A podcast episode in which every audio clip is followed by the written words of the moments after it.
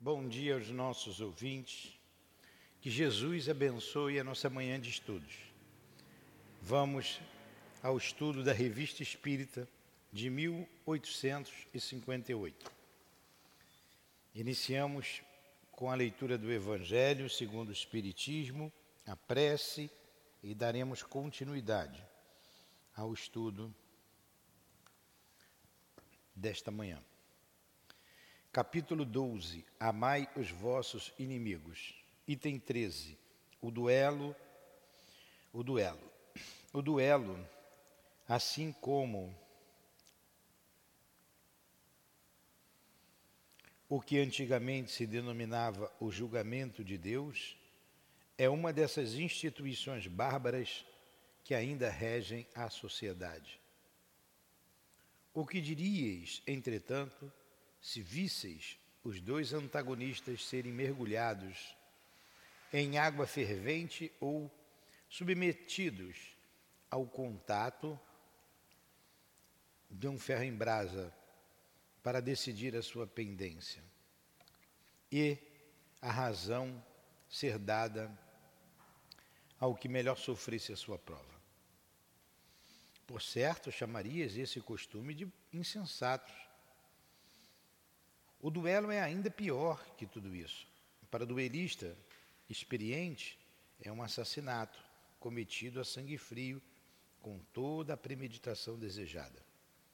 Para o adversário que está quase certo que vai morrer, em razão da sua fraqueza e da sua falta de habilidade, é um suicídio cometido com a mais fria reflexão. Sei que muitas vezes se procura para se evitar essa alternativa igualmente criminosa e entregar o fato ao acaso. Mas então isso não é o mesmo que, sob uma forma ou outra forma, voltar ao julgamento de Deus da Idade Média? E naquela época era-se infinitamente menos culpado. O próprio nome, julgamento de Deus, indica uma fé ingênua isso é verdade, mas uma fé na justiça de Deus, que não podia deixar que um inocente morresse. Enquanto que no duelo tudo depende da força bruta, de tal maneira que frequentemente quem morre é o ofendido. O estúpido amor próprio, a tola vaidade e o louco orgulho. Quando serão substituídos pela caridade cristã, o amor ao próximo, e a humildade de que o Cristo nos deu o exemplo e o ensinamento. Só então desaparecerão esses preconceitos monstruosos que ainda dominam os homens e que as leis são impotentes para reprimir, porquanto não é suficiente proibir o mal e prescrever o bem. É preciso que o germe do bem e o horror ao mal estejam no coração do homem um espírito protetor. Jesus, ajuda-nos a ter horror a este mal. Ajuda-nos, Senhor, a praticar a humildade, ao contrário do orgulho, a simplicidade, o amor ao próximo, ao contrário do amor estúpido que o orgulho enaltece. Ajuda-nos, Senhor, a sermos brandos, a sermos pacíficos. E que nesta manhã de estudos, aonde aprenderemos sobre a vida espiritual, junto com o mestre Kardec, a sua esposa Amélie patronos desse estudo, possamos nós dulcificar, pacificar a nossa alma. Junto estamos, Jesus, e nós precisamos de Ti demais. Envolva-nos. Permita que o irmão altivo, com os espíritos guias da nossa casa, também estejam ao nosso lado, a nos inspirar. Em nome desses irmãos queridos, em nome do nosso amor, Lourdinha, do amor que vibra nesta casa, do teu amor, Jesus, e do amor de Deus, nosso Pai, iniciamos então os estudos da manhã de hoje. Que assim seja. Vamos lá. É, a gente vive um momento de violência, né? De muita violência. Infelizmente. Nós ainda estamos na revista de outubro de 1858. Revista de outubro, né, o número 10 de 1858, que a revista espírita foi lançada no primeiro no dia 1 de janeiro de 1858. Estamos em outubro. Estamos estudando ainda o, a, o artigo sobre obsedados e subjugados. Lembra? Falamos muito sobre, a, nessas duas últimas aulas, últimos dois estudos, sobre a obsessão. E a gente vai terminando aqui esse estudo falando ainda sobre a obsessão. Aí ele diz o seguinte, ó, regra geral. Aqui? Não é aqui que nós estamos? Regra geral? Ah, então vamos lá. É, algumas pessoas deploram que haja espíritos maus. Realmente, não é sem um certo desencanto que encontramos a perversidade neste mundo. Tem perversidade no mundo, Gabriel? Tem, né? Tem muita. Então, tem perversidade também no mundo espiritual. Você reza quando vai dormir, Gabriel? Faz prece? Você pede a Deus para te proteger desses espíritos maus? Você também, Berenice? É isso aí. Vamos pedindo a Deus, né? Então, ó, algumas pessoas deploram que haja espíritos maus. Realmente, não é sem um certo desencanto que encontramos a perversidade neste mundo, onde gostaríamos de encontrar apenas seres perfeitos. Seria bom se todo mundo fosse perfeito, né? Desde que assim é, nada podemos fazer. É preciso tomar as coisas como elas são. Se as coisas são assim, a gente já sabe que é assim, a gente tem que ter cautela, né? É a nossa própria inferioridade que faz com que pululem ao redor de nós os espíritos imperfeitos. Claro, se eu fosse elevado, eu estava no mundo elevado em torno de mim estaria sempre os bons espíritos. São as nossas imperfeições que atraem esses espíritos imperfeitos para junto de nós. As coisas mudarão quando nos tornarmos melhores, como acontece nos mundos mais adiantados. Enquanto esperamos, e desde que nos achamos ainda nos subterrâneos do universo moral, somos advertidos Cabe, então, pormos-nos em guarda e não aceitar sem controle tudo quanto nos dizem. À medida que nos esclarece, a experiência deve tornar-nos circunspectos. Ver e compreender o mal é um meio de nos preservarmos contra ele. Não seria cem vezes mais perigoso ter ilusões quanto à natureza dos seres invisíveis que nos rodeiam? O mesmo se dá entre os homens, pois diariamente nos achamos expostos à malevolência e às sugestões pérfidas. São outras tantas provas às quais a nossa consciência e a nossa razão nos oferecem os meios de resistir. Quanto mais difícil foi a luta, maior será o mérito do sucesso. Quem vence sem perigo, triunfa sem glória. Esta história, que infelizmente não é a única de nosso conhecimento, levanta uma questão muito grave. Perguntar-se-á se não é um aborrecimento para esse moço o ter sido médium, não terá sido tal faculdade a causa da obsessão de que foi vítima? Numa palavra, não será uma prova do perigo das comunicações espíritas? A resposta é fácil e pedimos que meditem cuidadosamente. Ele vai dar a resposta, ele se referiu aqui ao moço que foi obsediado, né? Lembra? Era aquele moço que escrevia, escrevia e só tinha espírito superior, escrevia as coisas mais absurdas. Lembra na aula passada que nós estudamos? Eu vou pegar uma das coisas que ele escreveu aqui. Olha aqui, por exemplo, só para a gente lembrar, relembrar. É, Um dia, um outro dia, disse a serpente a Eva: Teus olhos abrir-se-ão e serás como os deuses. O demônio disse a Jesus: Dar-te-ei todo o poder.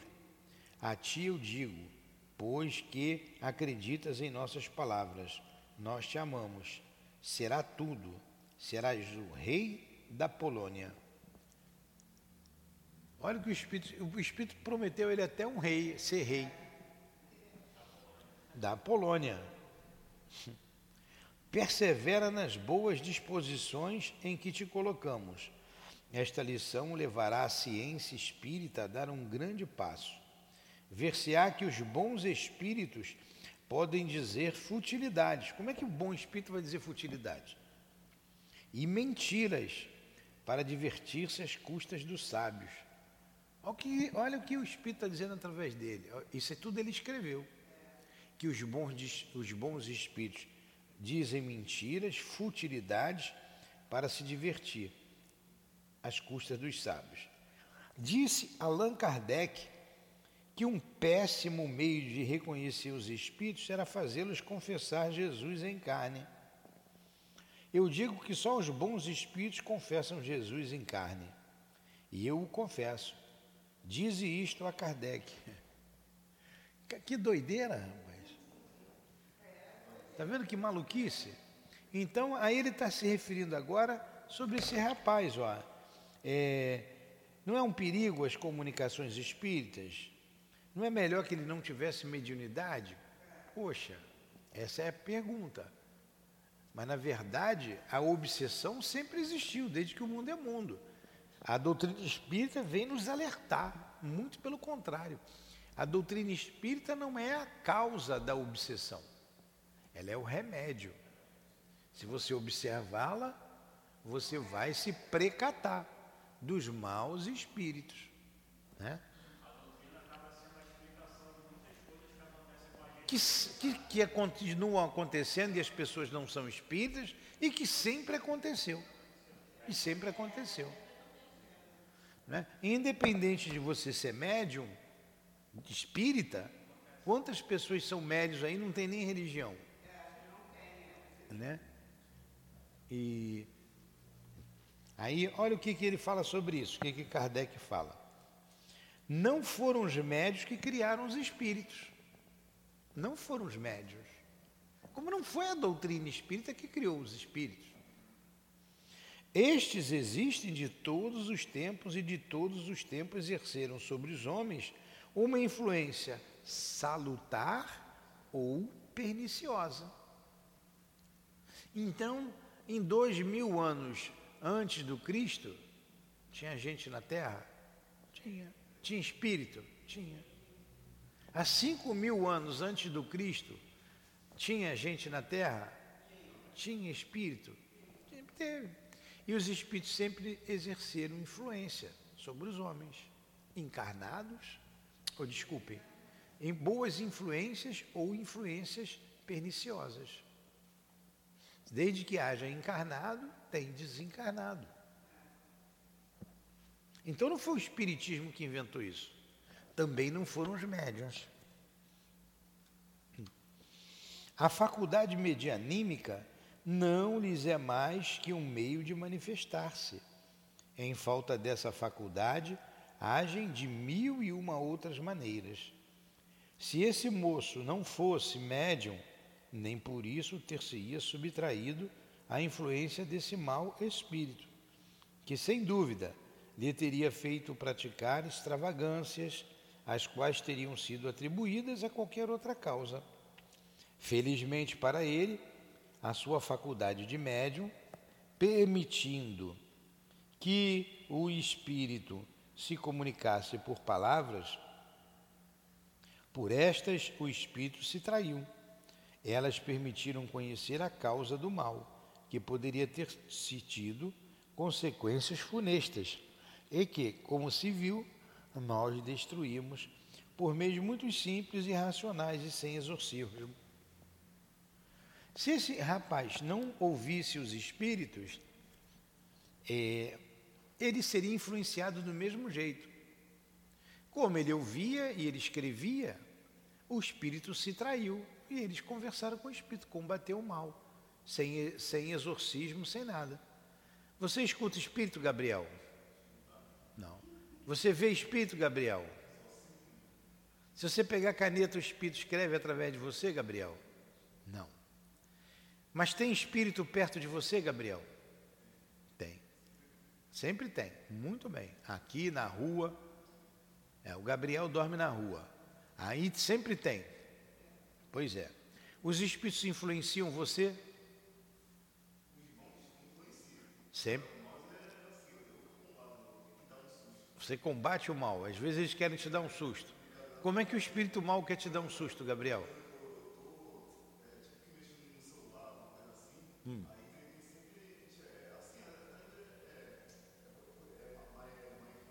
Ah.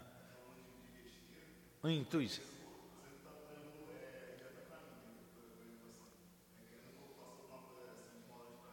Entendi. Vem na sua cabeça e você combate. Aí, o Gabriel aí, ó. Tá aprendendo aqui, muito bem.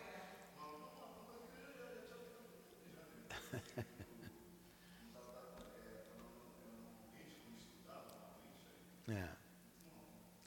é isso aí, Gabriel. Muito bem. Aí diz aqui: a faculdade medianímica permitiu ver o inimigo, se assim nos podemos exprimir face a face e combatê-lo com suas próprias armas. Pode-se, pois, dizer com absoluta certeza que foi ela quem o salvou. Foi a própria faculdade dele que salvou ele. Olha só, vou lembrar aqui.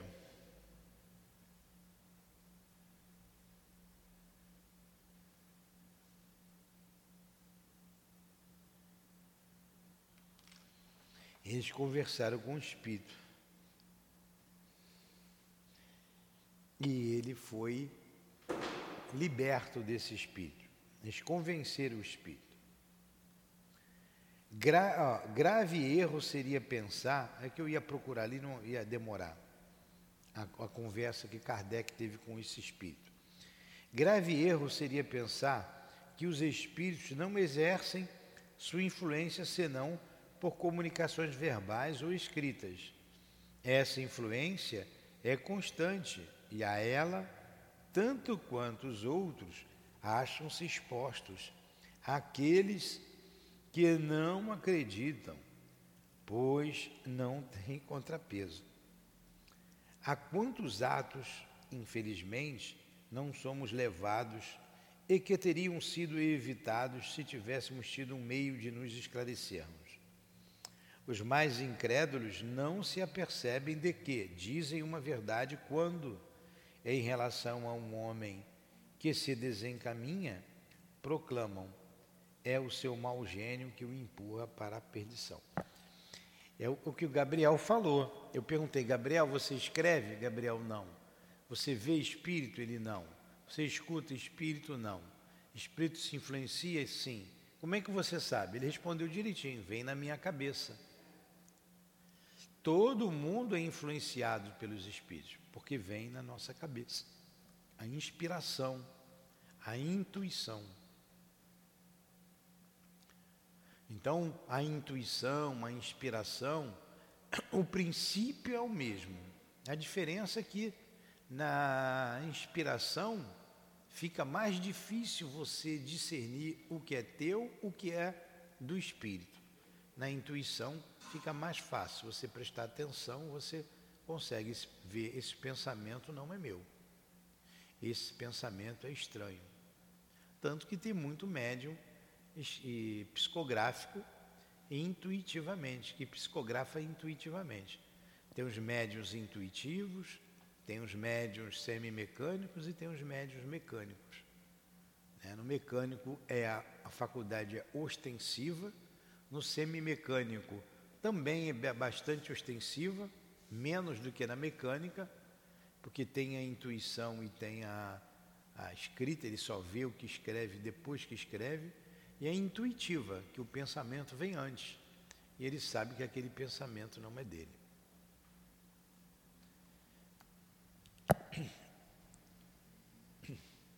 Regra geral.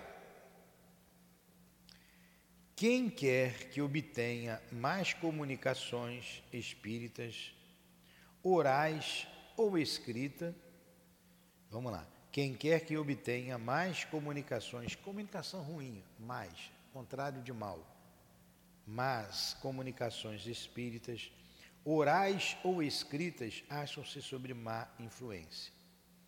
Esta se exerce sobre ele, quer escreva, quer não. Isto é, seja ou não seja médium. A escrita fornece um meio de nos assegurarmos da natureza dos espíritos que atuam sobre ele e de os combater, o que se faz com tanto maior sucesso quanto mais é conhecido o motivo que o leva a agir. Se ele for bastante cego para não o compreender, outros podem abrir-lhe os olhos. Aliás, não é necessário ser médium para escrever absurdos. E quem nos diz que entre todas essas elocubrações ridículas ou perigosas, não haverá algumas cujos autores são impulsionados por espíritos malévolos? Três quartas partes de todas de nossas ações, mais e de nossos maus pensamentos, são fruto dessa sugestão oculta então, muitos dos, dos maus pensamentos, ele botou aqui um três quartas partes, né? Não sei de onde ele tirou isso aí, essa medida. Três quartas partes, quer dizer, uma parte, um quarto brota da sua cabeça, três quartos vem na sua cabeça. A questão 359 do livro dos Espíritos, acho que é a 359, ele diz 459, né? Ele diz assim: influenciam os espíritos em nossas vidas? Aí respondem os espíritos. Na tradução do Celdes, que eu gosto dessa tradução, diz assim: frequentemente são eles que vos dirigem. Frequentemente significa que não é sempre. Tem vezes que são os espíritos, tem vezes que parte da nossa cabeça. É, na outra tradução da FEB, influenciam os espíritos em vossas vidas? Ele responde assim: mais do que imaginais. De ordinário são eles que vos dirigem. Então, dia ordinário quer dizer que você não tem cada onde é que está o seu livro, onde é que. Primeiro você vai se perguntar. De ordinário são sempre eles, então eu não tenho pensamento. O outro diz, mais do que imaginais, frequentemente são eles que vos dirigem. Então isso é mais exato porque tem pensamento que brota da minha cabeça e tem pensamento que me é sugerido. Onde está o meu livre-arbítrio? O meu livre-arbítrio está na escolha do pensamento que eu vou agasalhar. De qualquer forma, se o pensamento vem na minha cabeça ou se ele brota na minha cabeça, se for um mau pensamento, significa que eu tenho problemas morais a serem resolvidos. Significa que eu tenho inferioridade naquele tipo de pensamento. Agora, como dizem os espíritos, o Emmanuel tem uma frase que diz o seguinte: um passarinho pode voar sobre a sua cabeça. Agora, se eu vou deixar ele pousar e fazer ninho, é uma outra coisa, né? Eu acrescento ainda, se botar, fazer ninho, botar ovinho e ter filhotinho, aí você está perdido mesmo.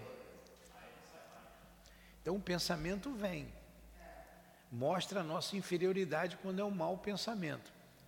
E você tem que ter força para expulsar esse mau pensamento.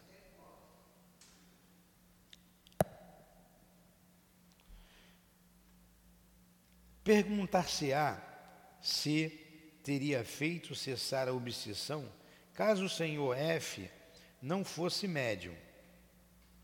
Certamente. Apenas os meios teriam diferido conforme as circunstâncias. Se o senhor F, que é aquele que é obsediado, que escreveu aquelas coisas todas que a gente leu aqui, um pedacinho agora, não fosse médio extensível, daria para ajudá-lo? Ele diz que sim mas os, seriam por outros meios, né? Teria que descobrir, tinha que chamar um médio de incorporação, é, conversar com o espírito através do médio e descobrir por que é que ele está obsediando o outro. Seriam outros meios. Mas então os espíritos não teriam podido encaminhá-lo para nós, como fizeram. E é provável que a causa tivesse sido posta de lado, de vez que não havia manifestação espírita ostensiva toda criatura de boa vontade e simpática aos bons espíritos pode sempre, com o auxílio destes, paralisar uma influência perniciosa. Dizemos que deve ser simpática aos bons espíritos, porque ela atrai os inferiores. É evidente que o lobo não come o lobo. Em resumo, o perigo não está propriamente no espiritismo. Deste, desde que este, ao contrário, pode servir de controle, perseverando-nos daquilo, desculpe, preservando-nos daquilo a que, malgrado nosso, estamos expostos. Então o Espiritismo nos preserva dessa obsessão vou dizer, dessa contaminação espiritual. Ele nos preserva, porque ele nos esclarece. O perigo está na propensão de certos médios para muito levianamente se crerem instrumentos exclusivos dos espíritos superiores e na espécie de fascinação que não os deixa compreender as tolices de que são intérpretes Aqueles mesmos que não são médios podem ser arrastados. Terminaremos este capítulo com as seguintes considerações. Então vamos lá. O problema é quando o médium é orgulhoso, né? Ele acha que só tem espírito superior com ele. Aí ele acaba entrando aí num processo obsessivo, numa fascinação. Ele é médium, sabe que é médium, é espírita, mas entra aí pelo orgulho por, na, neste caminho, aí fica difícil, né? Fica difícil. Mas a doutrina espírita nos esclarece, não nos deixa cair no fosso. É só a gente estudar. Por isso que o médium tem que estudar. Tem que saber o que está fazendo, tem que estar sempre estudando. Aí diz aqui, ó, terminaremos este capítulo com as seguintes considerações. Primeiro, todo médio deve prevenir-se contra o irresistível empolgamento que o leva a escrever sem cessar e até em momentos inoportunos. Deve ser senhor de si e não escrever senão quando o quer. É aquilo que Paulo de Tarso nos diz na primeira carta aos Coríntios. O espírito do profeta está sujeito ao profeta. É o médium que controla o espírito e não o espírito que controla o médium. Então o médium tem que ser facultativo, ele controlar o fenômeno. Então não é a hora que o espírito quer, aonde o espírito quer, é o médium. Para isso ele precisa estudar, ele precisa se moralizar. Segundo, não dominamos os espíritos superiores, nem mesmo aqueles que, não sendo superiores, são bons e benevolentes. Mas podemos dominar e domar os espíritos inferiores. Aquele que não é senhor de si não pode ser dos espíritos. É o que nós acabamos de falar. É, tem que ser senhor de si, você tem que controlar. Espírito superior, você não é superior, você não tem nada, ascendência nenhuma sobre ele. Nem os bons, mas os inferiores você tem. É só você não ser inferior igual a ele. É. É só você não ser igual a ele. É você estudar, é você se moralizar. Terceiro, não há outro critério senão o bom senso para discernir o valor dos espíritos. Qualquer fórmula dada para esse fim pelos próprios espíritos é absurda e não pode emanar de espíritos superiores. Quer dizer, o bom senso é você analisar a mensagem. É dada a mensagem aqui na casa. Analisa. Essa mensagem é digna do espírito ali que está se identificando? Qual é o teor da mensagem? É uma mensagem de elevação ou tem ou abobrinhas, coisas que não interessam? Então é o bom senso, você tem que analisar, tem que ter o bom senso. Não tem outro critério. Quarto, os espíritos, como os homens, são julgados por sua linguagem. É o que nós acabamos de falar aqui. Vamos analisar o que o espírito diz. Ele é julgado o quê? Pela sua linguagem. Se você tem gente conversando ali do outro lado da parede, do outro lado da sala, e você escutar a conversa deles, você vai saber. Ontem tinha um carro parado aqui fora, esse tumulto que está aí na, por aqui, né? E conversando alto e falando palavrões e uma porção de coisas bem alta ali fora. A, a Irineia ouviu, olha, não sai agora não. Tem dois homens ali, grandes, discutindo, falando palavrão, é, agressivos. Trancou a porta e deixou eles ir embora.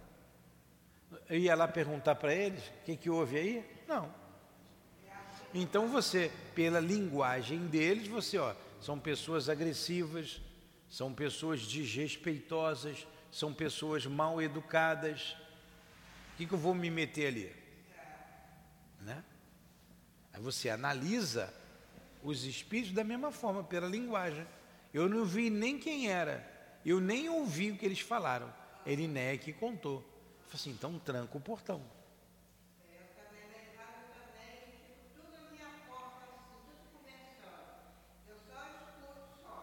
Então. Aí, pela conversa, você sabe. Estão fazendo, falando do outro vizinho, falando mal do outro.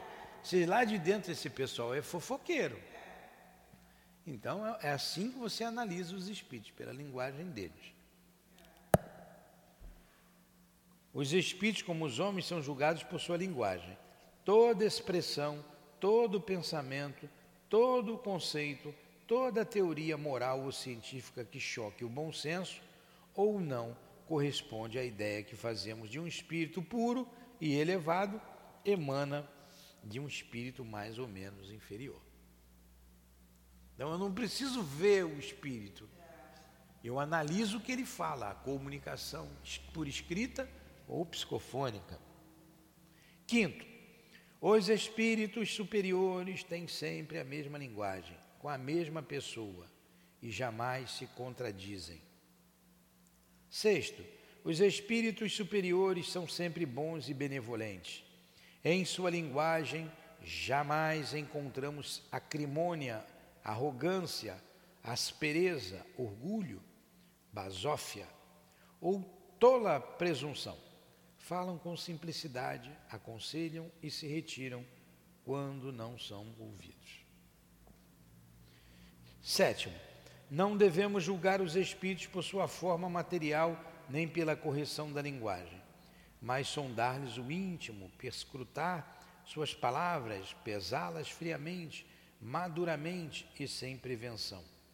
Qualquer fuga ao bom senso, à razão e à sabedoria não pode deixar dúvidas quanto à sua origem, seja qual for o nome com que se mascare o espírito. Não é porque o Espírito disse que é Santo Agostinho que você vai acreditar que é Santo Agostinho. Vamos analisar profundamente quem é esse, quem é esse Espírito. o que ele está querendo dizer. Oitava, os espíritos inferiores receiam os que lhes analisam as palavras, desmascaram as torpezas e não se deixam prender por seus sofismas. Às vezes tentam erguer a cabeça, mas acabam sempre fugindo quando se sentem mais fracos. Então, esses espíritos que querem enganar, quando são descobertos, eles não gostam de serem analisados, não. Os bons espíritos não se preocupam com isso. Você está prestando atenção, está analisando, mas os espíritos inferiores sim. Né?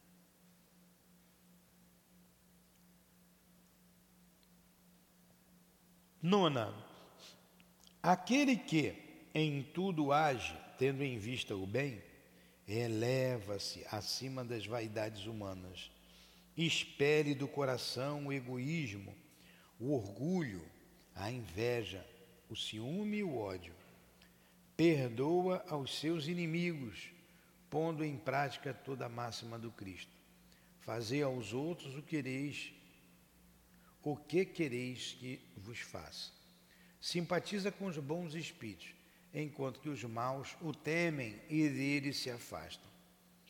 Seguindo estes preceitos, garantimos-nos contra as más comunicações contra o domínio dos espíritos impuro, impuros e aproveitando tudo quanto nos ensinam os espíritos verdadeiramente superiores, contribuiremos cada um por sua parte para o progresso moral da humanidade. Então, nós vimos aí a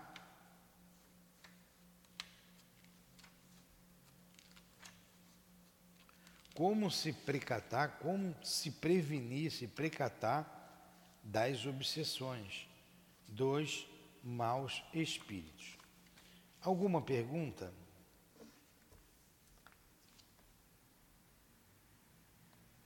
Alguma pergunta? Entenderam bem isso que a gente falou? A questão da obsessão. Agora tem um outro artigo que vai ser sobre o emprego oficial do magnetismo animal. É um artigo comprido que a gente vai deixar para a semana que vem. É para a gente também sair daqui com esses conceitos na cabeça que a gente acabou de estudar, tá? A gente, como é que então, Gabriel, a gente analisa o espírito? Como é que eu vou saber se o espírito é bom ou é mau? Através de que sinais?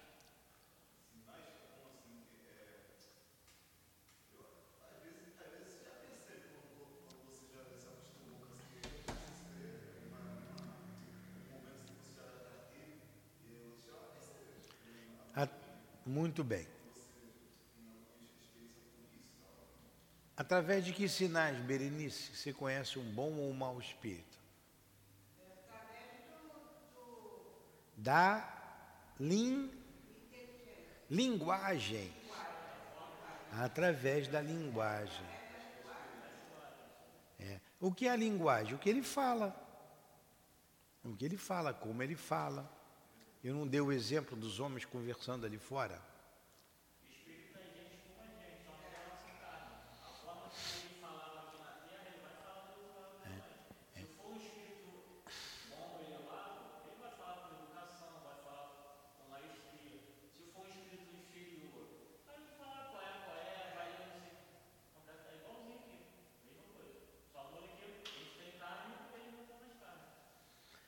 Entendeu, Gabriel? Através da linguagem, através do pensamento dele. Eu sou intuído, que pensamento que vem na minha cabeça? Ah, então eu estou cercado de bom espírito, estou cercado de mau espírito. Então vamos agradecer. Muito obrigado, Senhor. Muito obrigado a Allan Kardec, a Dona Meli Boudet, pelos esclarecimentos desta manhã a respeito dos espíritos que nos cercam, que nos envolvem, que nos influenciam, para o bem ou para o mal, cabendo a nós discernir através da sua linguagem. É o que aprendemos hoje e ficamos gratos por isso, pois já sabemos que somos sempre influenciados para o bem ou para o mal. E a nossa necessidade de elevarmos os nossos pensamentos, a nossa conduta ser reformulada, o nosso caráter ser educado. Muito obrigado. E pedimos esta educação, esta inspiração boa e elevada para todos nós, conduzindo, conduzindo-nos na estrada da vida. Orienta-nos sempre, Jesus, através dos teus enviados. Rogamos, Senhor, pela nossa casa, por nossa casa, por nossa causa, que é a divulgação do Espiritismo. Rogamos pelos médios, pelos trabalhadores desta casa de amor, nossos irmãos. E rogamos pela humanidade, para que a nossa terra tenha paz para que nossa, nosso belo planeta seja uma morada de paz, uma morada de amor, uma morada mais feliz. Assim nos despedimos, agradecidos por tudo que recebemos. Em nome do altivo e da direção espiritual do nosso SEAP, das irmãs queridas, em nome de Leon Denis, de Allan Kardec, da nossa Amélie Boudet, em, nosso, em nome do nosso amor, Lourdinha, do teu amor, Jesus, e do amor de Deus, nosso Pai, acima de tudo, encerramos os estudos da manhã de hoje, em torno da revista Espírita. Que assim seja.